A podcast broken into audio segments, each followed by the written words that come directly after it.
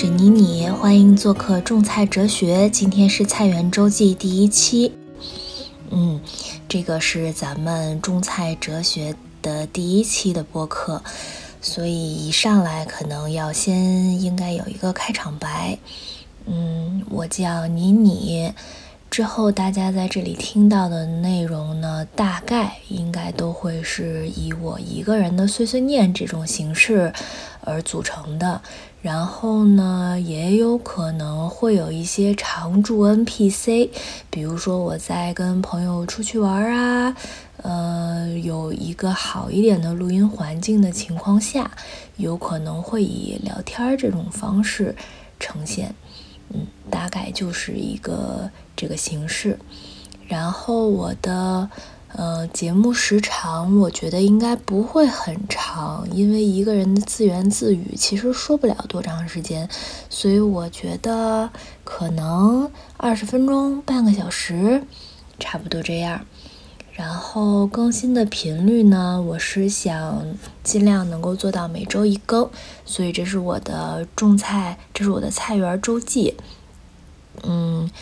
大概更新的时间可能是想选在星期四的傍晚，或者是再晚一点儿，因为我个人还挺喜欢星期四晚上的，就是。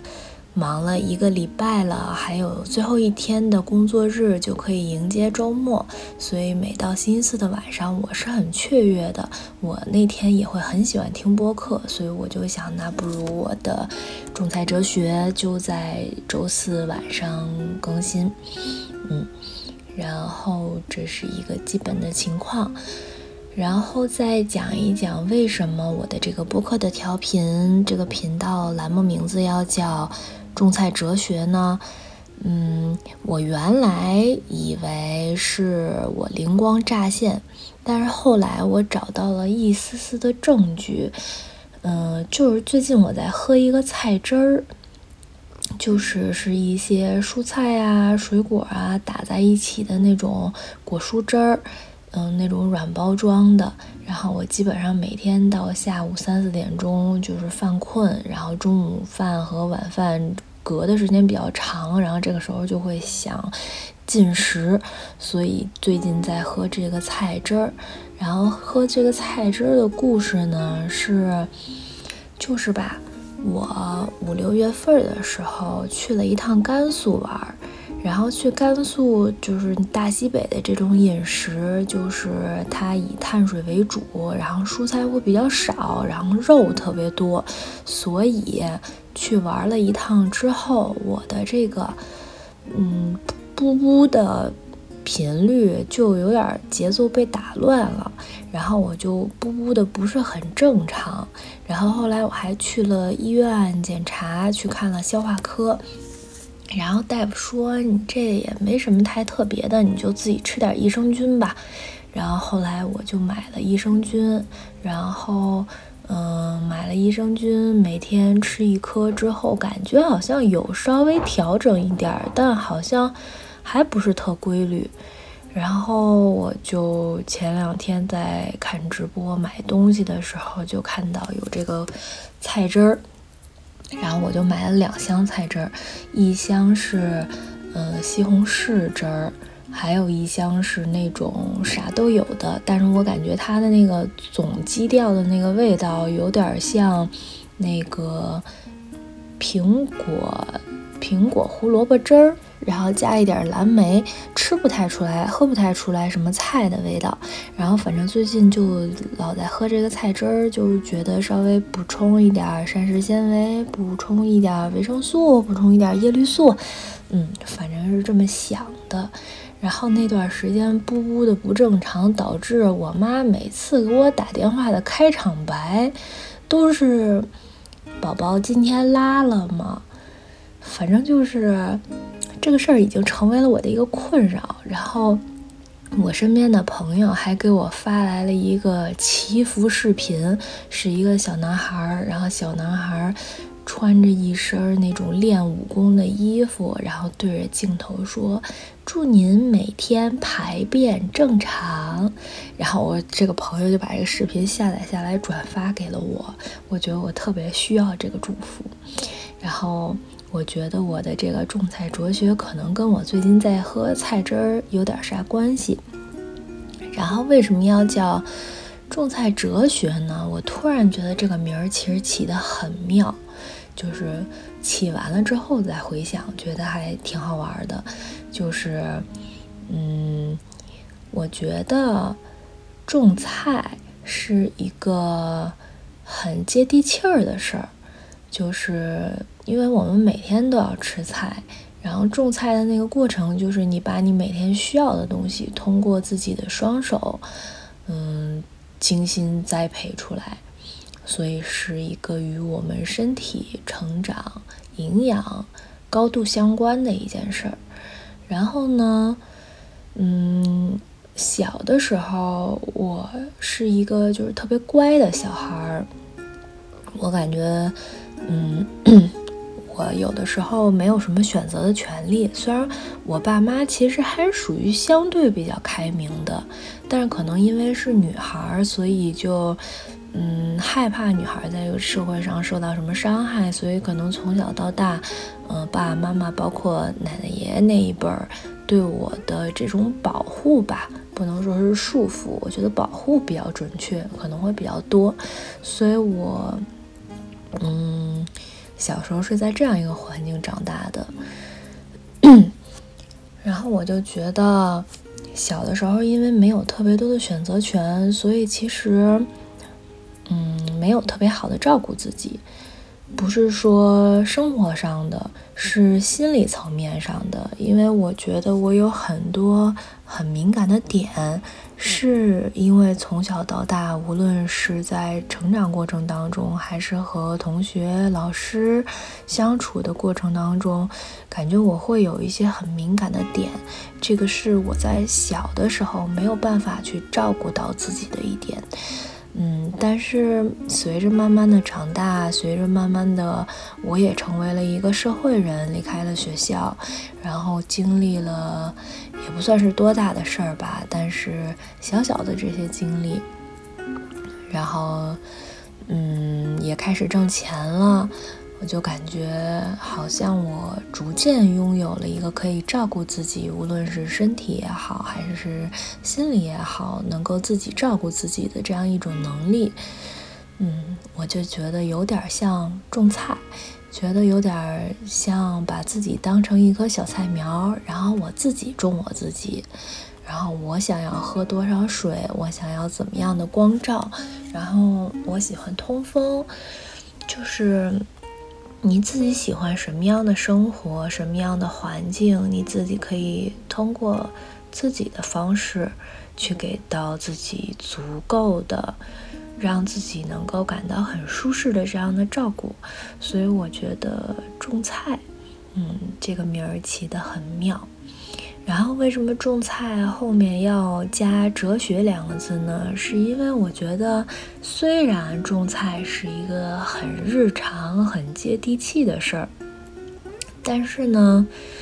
嗯，其实它是有它的哲学在的。虽然我不会种菜，我之前就在家种过一点罗马生菜，然后那个生菜种出来长得根本就不像生菜，就跟豆苗似的，就长到豆苗那么大，它就不再长了。然后我种完了之后，我看它一直不不长，我就说要不我给它吃了吧。然后我就拿水热水焯它，我想拌一下。然后结果我焯完了之后，就剩那么一咪咪了。所以就是。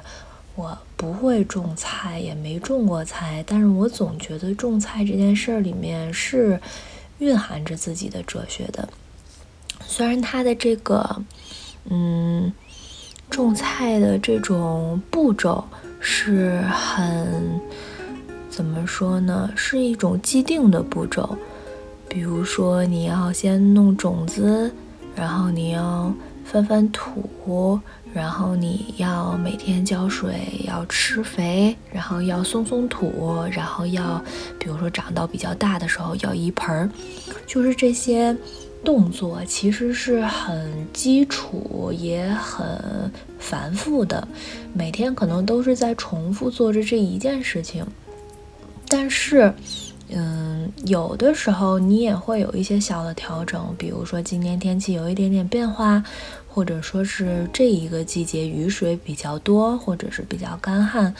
你的每一个重复的步骤有可能会有一些小小的变化，然后就可以调整到最合适菜生长的一个方式。所以我就觉得这个种菜哲学，我老想说菜园哲学。就是这个种菜哲学的这个频道，其实就有点类似于我的自我观察日志。然后，如果我是周更的话，所以我就把它叫做菜园周记，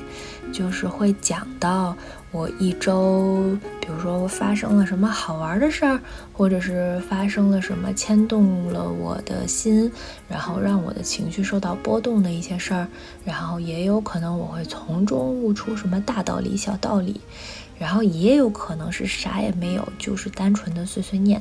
都是有可能的。所以大概的主题就是这样。然后我看看我这是说了多少时间呀？哦，还行，我现在说了十一分钟左右，嗯，如果是半个小时的话，嗯，我觉得一般可能可以说两件事儿，差不多就够了。然后，那刚才介绍了一下这个第一期的整个背景。嗯，还想分享一个，再说一个话题吧，就是也是最近的事儿，就是前几天不是周末嘛，然后星期六那一天，我是度过了一个非常非常开心、非常非常充实的一整天。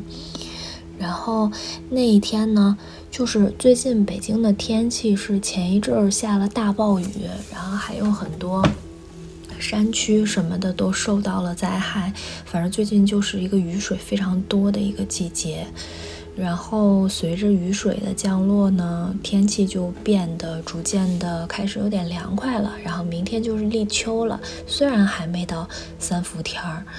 嗯，但是感觉天气应该不会像之前似的那么难熬了。然后就是天气还算是。挺舒爽的吧，然后在舒爽的时候，其实到中午的时候还是有太阳的，所以就是最近的感觉这个天气很舒服，让我的心情也变得挺好的。然后星期六那一天呢，是跟我一个高中同学纠结，我们俩一块儿出去玩儿，然后我们俩就是一边吃东西，然后一边拍拍照片，因为我们俩快过生日了，我是八月底的生日，他是九月初的生日，然后。嗯，就想说在过生日之前能，嗯，拍拍照片儿留个纪念什么的。然后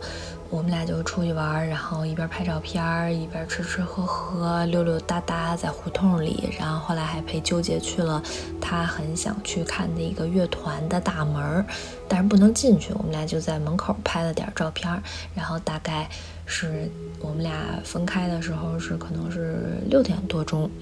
然后后来我们俩就坐地铁，坐地铁往家的方向走，然后嗯。后来我坐的那一条线路不是就是离我家最近的那条线路，然后就是，但是呢，它的那一站出来之后，离我家其实坐几站公交车也到了，也是挺近的。然后当时我就因为懒得换线，所以我就坐了那条线路，就从那一站出来了。然后我出来之后，本来是想坐两站还是三站公交车到家。然后呢，嗯，后来我查了一下导航，说是那个最近的一辆公交车还得二十分钟，就等的时间太长了。然后我又看那地铁站门口有好多共享单车，我就想要不然就骑车走吧，因为有这二十分钟的功夫，我可能骑车都骑到了。于是我就扫了一辆小蓝车，然后就开始骑车往家的方向。然后我骑了几步，就骑到了一个。嗯，就是是这样。我现在呃已经结婚了，然后我呃我的自己的小家是在另一个地方。然后那一天星期六我是要回爸妈家，但是我爸妈那天不在，我爸爸妈妈去云南玩了，所以就是我爸妈家处于一个没有人的状态。然后我妈让我回去呢，主要是给她浇浇花啊，然后看看什么水电煤气都有没有事儿啊啥的。然后，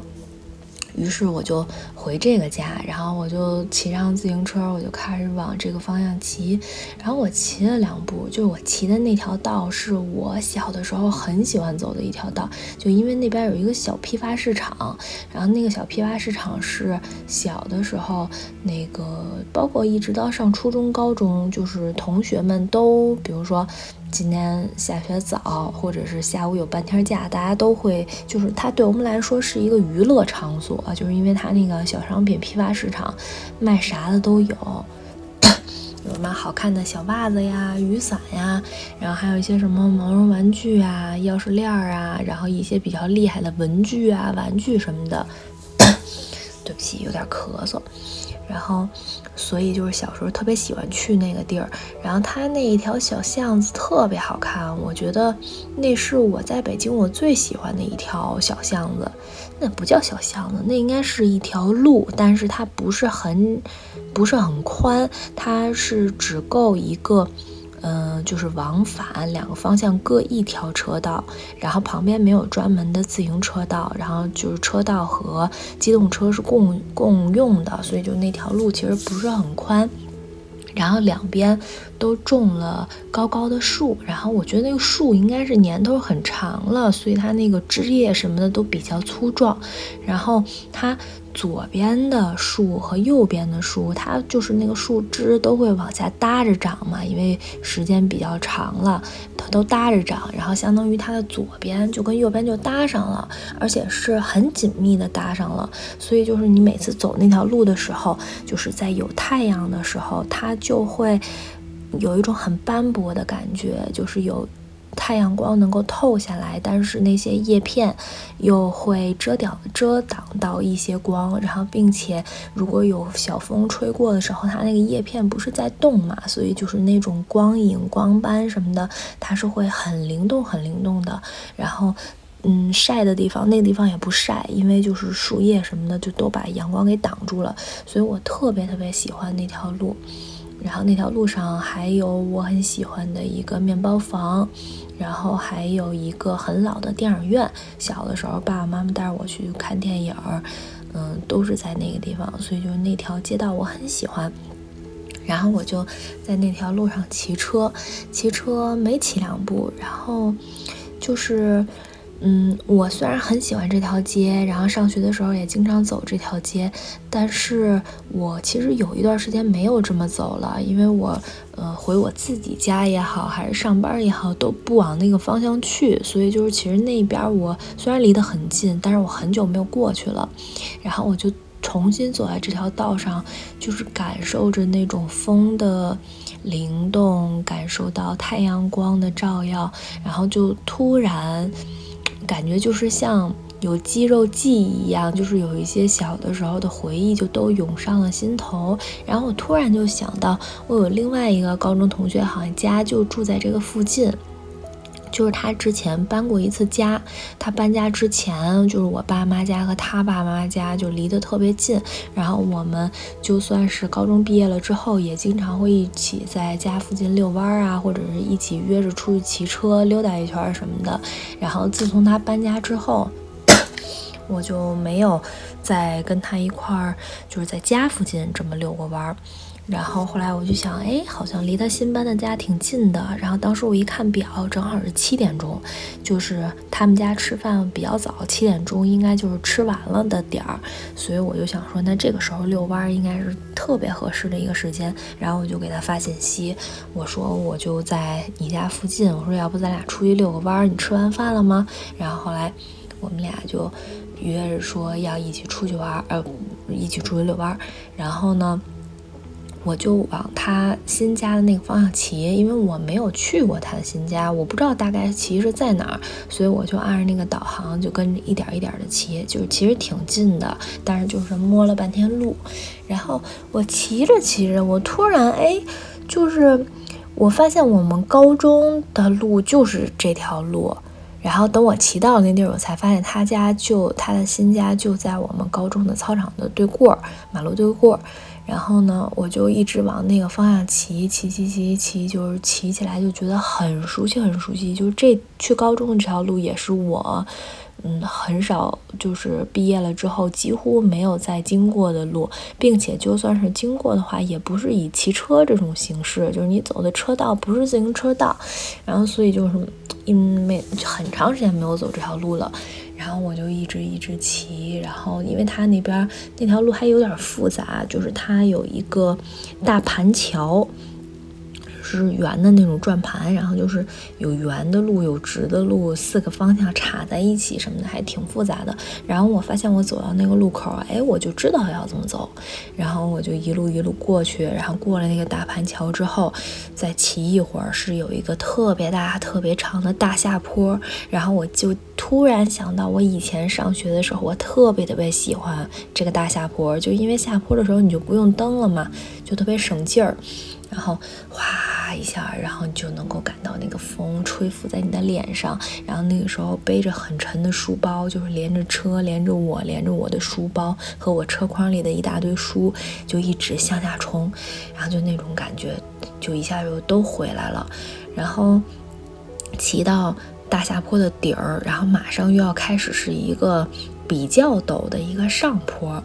然后，因为它上面也是有一个桥，然后所以它那条路在桥下面嘛，就是先下坡再上坡，有一个那样的凹槽，然后我就，嗯。下坡即将结束的时候，我就发现我的腿突然开始蹬了起来，就是真的是一种肌肉记忆。就是以前每次骑到那个下坡还没有结束的时候，你就必须要蹬起来了。虽然你还有一定的惯性可以往前冲，但是如果你在那个位置不及时的蹬起来的话，等到冲到这个大下坡的底端的时候，你再蹬，然后再骑那个上坡就会很累。所以就我突然发现。虽然很长时间没有走这条路，虽然这些回忆好像已经离我远去了，有点模糊，但是你。在经历这个的时候，你会发现其实你的身体都是有记忆度的。然后，哎呀，反正那天就特别开心。然后后来我俩见面了之后，就开始我就把车锁了，然后我们俩就开始走路，然后就围着他家附近也是有一条河边儿，围着那个河边来来去的走。然后晚上旁边。有好多散步的人啊，放风筝的人啊，跑步的人啊，还有那个跳广场舞的呀，反正就是感觉很热闹。然后路边的路灯也都还挺亮的，然后就感觉是那种特别舒适的，就是在老城区待着的那种感觉。然后我们俩就一圈一圈一圈溜达。其实我也搞不清我们是按着什么方向、什么顺序溜达的。嗯，因为就是我本来也不太认识路，就我熟悉的地方，我得去十次以上我才能记得住，所以就是尤其天又黑，所以我就搞不清我们俩是什么方向走的。反正我就跟着他来回来去走，然后后来路上也聊了好多好多，然后最后聊完了之后，嗯，我又扫了一辆车，然后他就回家了嘛，然后就是。突然，我然后我又骑车回家，然后在骑车回家的路上，我又突然开始想了很多，就是以前其实我们俩原来他搬家之前，我们俩在楼下遛弯的时候。通常都是他到我家楼下，然后我们俩围着我家那个小区转好几圈，然后最后他把我送，就是目送我上楼，然后他再回他家。然后我突然就发现，这次遛弯就变成了我在他家附近，我们俩遛弯，然后我把他目送回家，然后我再骑一段不长不短的路程，再回到我的家里面，就这种感觉就特别神奇。然后我往家走的路上呢，就又经过了我刚才说的那一条，就是林荫小路，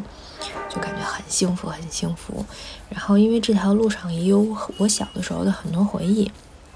比如说我大姨夫特别喜欢在那条路那个街心公园里边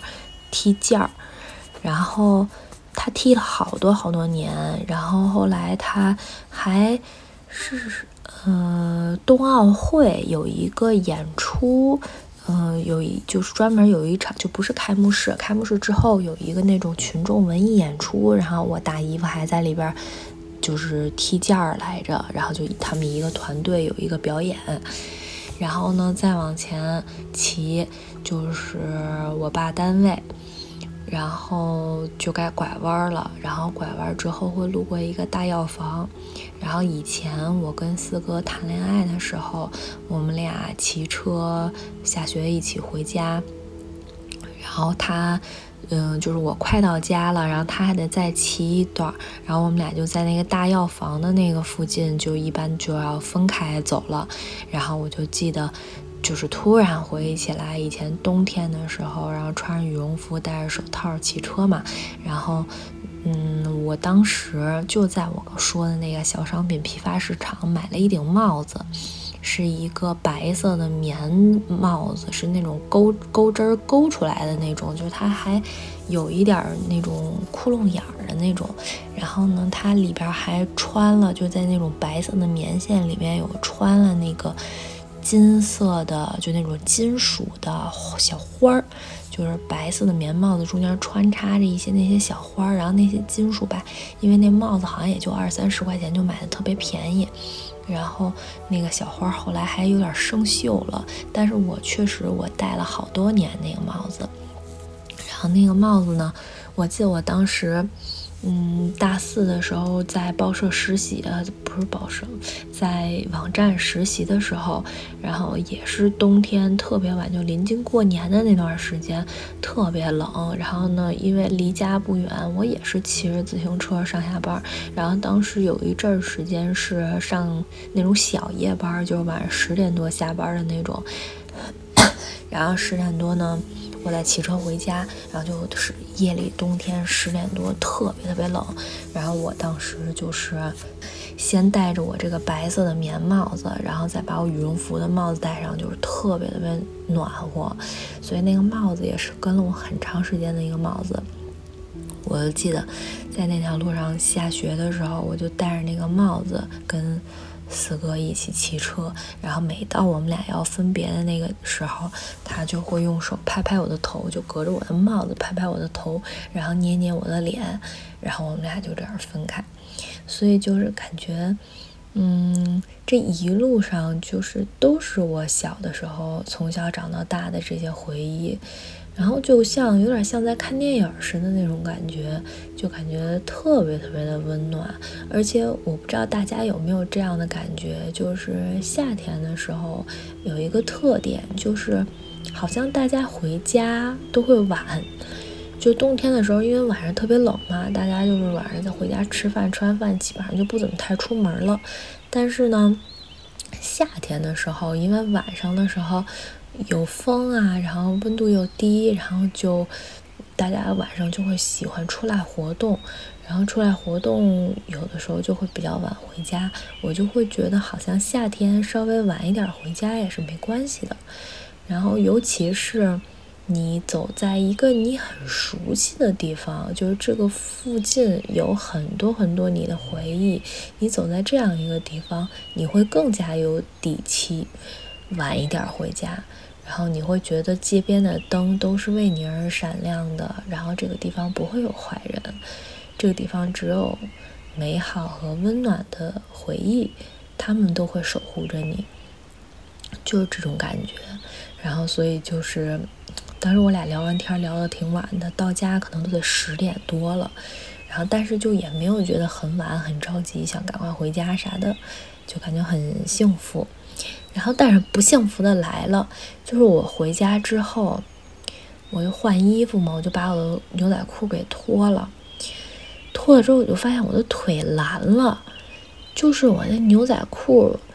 它掉色。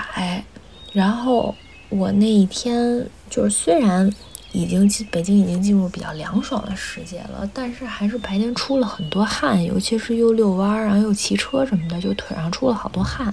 然后因为这个有汗，所以我这裤子就跟在我腿上洗了一下似的，就我这腿整个就都是蓝的。然后我就赶快赶快烧水，烧水完了之后紧急洗腿，然后搓了半天才把这个蓝的。我感觉也没有洗太干净，嗯，反正星期六就是以这样一个收尾，作为一个圆满的句号。然后为什么想讲这一天的经历呢？就是我突然 get 到了为什么人会有故乡情节，就是因为我从小就生活在北京，我其实。嗯，不管是工作还是上学，我没有离开家太久太远过，就都是出去旅游啊，什么出差啊什么的，很偶尔的离开一下北京。所以其实我没有故乡之情，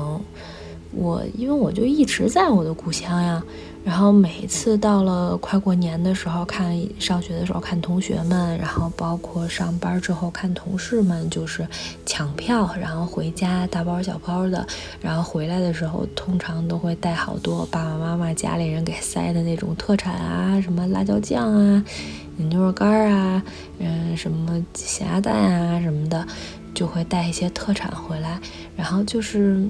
感觉我一直没有这种感觉。但是星期六那一天的经历，因为见的朋友也都是十几年前很很小的时候结交的朋友，然后走的路呢也都是小时候一直走的路，然后也有承载着很多我以前成长起来的回忆，嗯，就感觉，嗯，因为我那些路我虽然很熟悉，但是我都很久没有走了嘛，就是。突然，你感觉有一个开关给你摁开了，就是有很多那些回忆，其实你并没有忘。只是说他们好好的被收到了一个小抽屉里，然后这个手抽屉被好好的拉了起来，甚至是上了一把很漂亮的锁。然后可能你暂时用不到它了，可能你有你新认识的朋友，然后你有你新的兴趣爱好，然后我们现在科技也在不断的发达，所以我们的回忆其实是被不断刷新的。但是呢，就是你突然。间你会发现，嗯，轻轻的打开那把锁，轻轻的把那个抽屉拉开，你会发现你那些美好的、珍藏着的回忆，其实都有好好的被你收在那个小抽屉里面，就是那种感觉。所以我就是突然有了一种，我也是一个有思乡之情的人的感觉了。就是你之所以。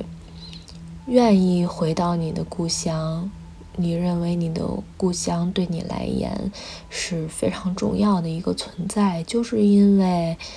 你，